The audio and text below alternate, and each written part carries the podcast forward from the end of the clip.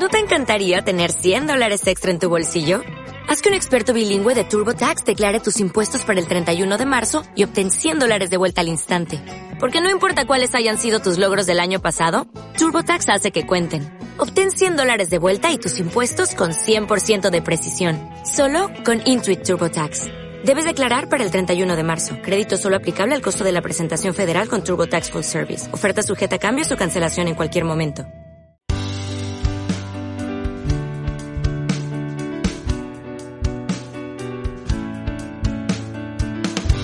Cuando yo era adolescente, la moda era fumar, pero sabíamos perfectamente que era perjudicial para la salud. Además, que el olor que te delataba nada más entrar por la puerta de casa. Una tenía sus trucos, pero aún así era mucho más fácil detectar eh, si tu hijo fumaba. Y no solo eso, ahora es inapreciable para los padres, pero además en muchos casos eh, piensan de forma errónea que no es tan contraproducente.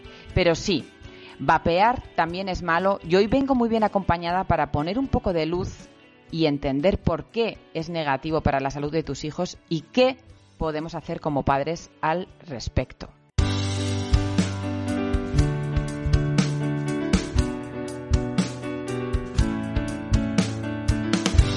Hola a todos, bienvenidos a un nuevo podcast de Nadie como Mamá un podcast dedicado a todas las mamás y futuras mamás, donde podrás encontrar información que comienza en el deseo de ser madre, el embarazo, parto, posparto y crianza de nuestros peques.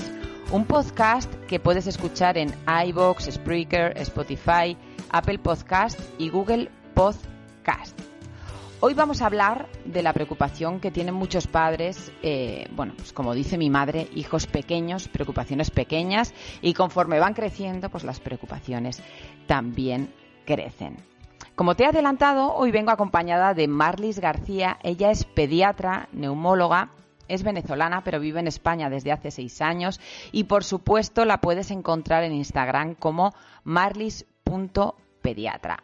Marlis, muchísimas gracias por aceptar el estar hoy conmigo para hablar de un tema tan importante. Hola Yolanda, el placer es mío. De verdad, muchas gracias por la invitación y poder conversar sobre un tema tan importante como este. Aunque el término vapor puede sonar inofensivo, el aerosol que sale de un cigarrillo electrónico no es vapor de agua y no es tan inofensivo. Vapear es inhalar el vapor creado por un cigarrillo electrónico u otro dispositivo para vapear. Marlis, vamos a comenzar por el principio y quiero que nos expliques cómo funciona el vapeo. Sí, mira, el vapeo es inhalar el vapor creado por un cigarrillo electrónico. Estos van a ser dispositivos que tienen un pequeño depósito y este va a contener el líquido que puede o no tener nicotina. Tiene otros componentes como el propilenglicol, glicerina, los saborizantes y aromatizantes y otros compuestos químicos. Y esto mediante un sistema electrónico con una batería, generalmente son recargables, y un atomizador que vaporiza la mezcla, va a simular a los cigarrillos tradicionales. Entonces va a permitir inhalar el aerosol producido emitiendo también parte de este aerosol al ambiente. Vale, una vez que tenemos claro cómo funciona técnicamente el vapeo, ¿cuáles son los efectos del vapeo sobre la salud? Primero, hay que saber que estos líquidos utilizados en estos dispositivos se componen principalmente, como dije anteriormente, de glicerina, propilenglicol y nicotina en cantidades variables. Además, hay saborizantes y aromatizantes para que sean más agradables al paladar. Pero ambos, su uso en combustión e inhalados por las vías respiratorias pueden ocasionar irritación y esto puede propiciar bajas las infecciones. También se ha visto que se ha relacionado con el empeoramiento de enfermedades respiratorias crónicas como el asma, la fibrosis quística, el EPOP, que es la enfermedad pulmonar obstructiva crónica, y además que estos al ser sometidos a combustión generan compuestos orgánicos como son el formaldehído, acetaldehído y acroleína. Y tenemos que saber que todos estos compuestos son mutagénicos y cancerígenos, por lo cual son nocivos para la salud. Y eso es aunque no lleven nicotina. Además de esto, podemos ver otros riesgos como son adicción. Tenemos que saber que la nicotina es altamente adictiva Puede producir ansiedad y depresión porque la nicotina también empeora estos cuadros, afecta la memoria, la concentración, el autocontrol y la atención, en especial en los cerebros que están en desarrollo. Pueden volverse fumadores, está demostrado que los jóvenes que vapean tienen más probabilidades de comenzar a fumar cigarrillos comunes, como es el tabaco, y además pueden desarrollar otras adicciones en el futuro. De hecho, se ha visto que están usando estos dispositivos para el consumo de marihuana. También puede haber problemas para dormir, bronquitis crónica, daño en los pulmones que pueden poner en riesgo la vida, impotencia. Hay estudios donde evidencian que el vapeo puede ocasionar disfunción sexual en los hombres. Bueno, yo creo que hasta aquí eh, debemos tener eh, claro que independientemente que vapeen con o sin, o sin nicotina, es contraproducente para la salud. Y ahora viene la pregunta del millón que muchos padres eh, están esperando, Marlis. ¿Cómo puedo saber si mi hijo está vapeando? Bueno, aquí es muy importante la comunicación que tengan los padres con los hijos. se puede preguntar sin juzgar, esto es muy importante, se ha intentado vapear, tratar de animarlo a conversar y si no quiere hablar, porque puede pasar, es importante siempre informar sobre los daños que produce. Los padres pueden estar pendientes de otras señales, como puede ser que presente nuevos problemas de salud, como tos, respiración con ruidos, tener respuestos para cigarrillos electrónicos como cartuchos u otros productos que puedan ser sospechosos, nuevos olores, porque los, los vapeadores de nicotina y marihuana pueden incluir sabores y por eso pueden notar aromas dulces o frutales. Madre mía, si es que ya te digo yo, antes mm, se nos olía a la legua, pero, pero vamos, ahora además no se nos abre un abanico de posibilidades. ¿Y qué podemos hacer si confirmamos que o sospechamos que nuestro hijo vapea?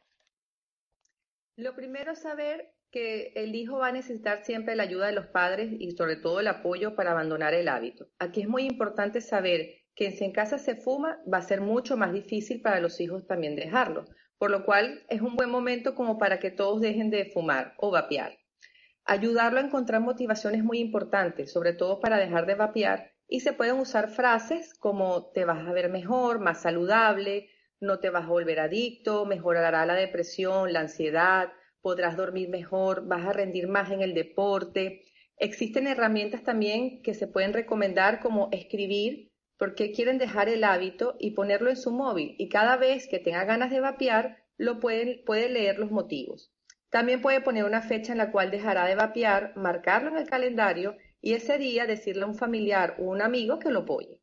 Deshacerse de todos los productos es muy importante, mascar chicles sin azúcar para olvidar el antojo, bajarse aplicaciones que ayudan a dejar de fumar o vapear que existen para los móviles. Bueno, es verdad que, ahora tenemos ¿no? un abanico de, posibilidades también eh, que nos permiten ¿no? tener esas herramientas eh, como padres para ayudar a nuestros hijos. Marlis, cuéntanos qué situaciones te estás encontrando en la consulta con respecto al vapeo.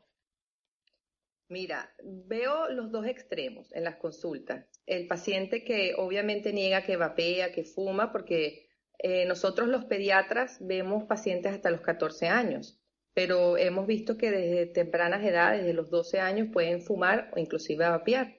O el que dice abiertamente que fuma. Pero lo más sorprendente es que muchas veces son los padres los que regalan estos dispositivos porque lo ven como algo inocuo y dicen que antes que fumen tabaco prefieren el vapeo. Y creo que esto pasa por desconocimiento del tema y es aquí donde siempre recalco la importancia de la educación sanitaria. Según las edades, siempre creo que hay que informar a los padres de temas tan importantes como este. Y yo pienso que es tanto lo que hay que informar, porque la labor del sanitario no solo es recetar, sino también tratar de sacar tiempo para informar y comunicar. Sin ninguna duda. Es verdad que a veces en, consulta ¿no? estamos más limitados en tiempo. De ahí que también seamos muchos, eh, como bueno, nos incluimos Marlis y yo, eh, los que divulgamos ¿no? en redes sociales que te permite abrir un abanico más de posibilidades para hablar de determinados eh, temas. Pero la educación para la salud, tanto para los padres como para los hijos, es imprescindible. Por último, eh, ¿hay algo más que quieras compartir con nosotros que, te parezca importante? Sí, bueno, saber que lo difícil que puede ser la edad de la adolescencia, pero pienso que los padres deben ser ejemplo para sus hijos cuidando de su propia salud. Nunca busquen imponer ni confrontarse con ellos, más bien que ellos vean un apoyo y alguien con quien pueden contar y hablar. Eso es lo más importante para mí, la comunicación, que siempre sea en casa, que no tenga que buscar esa información en la calle o por internet, conocer sus amistades, saber qué sitios frecuentan, hablar siempre de manera abierta y clara de temas que quizás pueden ser incómodos para los padres, como es este, la sexualidad, los embarazos no deseados, tanto que hay que hablarle a los hijos, a las hijas. Yo siempre digo que los principios y los valores vienen de casa y por eso creo firmemente y fielmente en que la comunicación tiene que ser asertiva. Totalmente de acuerdo. Además, eh, bueno, en relación a lo que está diciendo ahora Marlis, hablábamos eh, ella y yo que posiblemente vamos a preparar un directo en, las próximas eh, semanas, añadiendo, ¿no? Además de, nuestra parte sanitaria, una psicóloga. bueno, pues para ver, ¿no? Creo que el principal em, problema o barrera que a veces nos encontramos con nuestros hijos adolescentes es que de repente ya no nos cuentan, no nos hablan, ¿no? Y eh, preguntamos, preguntamos y al final lo que conseguimos es que nos llamen, eh, eres una pesada, eres una pesada, déjame en paz, que no me pasa nada, ¿no? Y tú sabes que le pasa algo y quizás es más, eh, más trabajo, ¿no? poquito a poco de, de decir, estoy aquí para cuando me necesites, cuando tú quieras hablar, hablamos, porque ellos no van a hablar cuando tú quieras que hablen, sino cuando ellos se sientan preparados para hacerlo. Pero es un trabajo de años. No podemos eh, llegar a la adolescencia sin haber trabajado esa comunicación asertiva y esa confianza con nuestros hijos que, que dice Marlis. Muchísimas gracias por aceptar mi propuesta con una sonrisa. Fue un verdadero placer. Nos vimos, Marlis y yo, en Almería si recordáis, eh, estuvimos en el Congreso Balmis eh, de vacunas y allí la pude ver eh, de forma física, ¿no? Que también es importante que a veces hablas o compartes información con gente en redes sociales, pero que entre nosotros tampoco nos conocemos personalmente. Así que espero que no sea la última vez que, que nos veamos, Marlis, y por supuesto vamos a seguir compartiendo ratitos para ayudar, que yo creo que es el objetivo principal de los que divulgamos en redes sociales. No, gracias a ti, Yolanda, por este espacio. Lo más importante es que sea de mucha utilidad para toda la, audiencia y me encantó conocerte en persona, como tú bien dices, porque mm, las personas que uno admira y que uno sigue, porque tu contenido, tu manera de informar y de enseñar, a mí me encanta. Y sigo aprendiendo todos los días y bueno, sobre todo también de personas como tú. Saludos y de verdad muchas gracias. Gracias a ti, corazón. Pues hasta aquí el podcast de hoy. Recordarte que tienes más de 100 podcasts para ayudarte en la bonita, pero a veces dura tarea de la maternidad. Nos escuchamos el viernes que viene. Además, puedes encontrar en nadiecomomamá.com toda la información que necesitas en formato podcast, eh, texto, vídeo, eh, por supuesto en redes sociales, en Facebook, Instagram, ahora también en TikTok pero bueno, si quieres estar actualizada, desde luego Instagram, si, si tienes esa red social, es la mejor opción en mi caso. Gracias por estar al otro lado, porque sin ti nada de esto tiene sentido. Un abrazo enorme.